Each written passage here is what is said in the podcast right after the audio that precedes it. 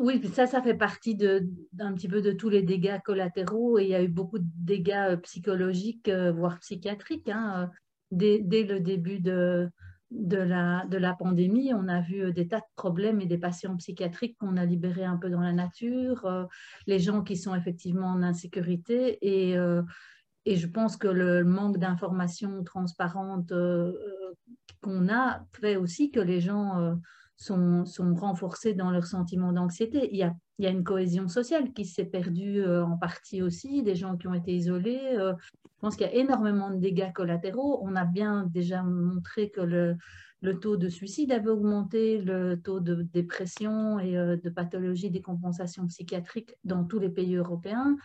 Euh, donc ça, ce sont des choses qui sont assez catastrophiques et effectivement, l'anxiété qui est entretenue euh, n'est certainement pas positive. Je pense que c'est beaucoup de la communication, c'est dans la gestion des choses aussi. Et de nouveau, je pense qu'il y a des solutions euh, on peut euh, réunir les gens euh, dans, les, dans les villages, dans les quartiers. Il y a moyen quand même d'avoir des, moments de, réunion, comme on a eu par exemple eh ben, sur, la ZAD à, plusieurs reprises, ou comme il y a eu l'Université des Terres sur la ZAD, il y avait quand même un certain nombre de personnes.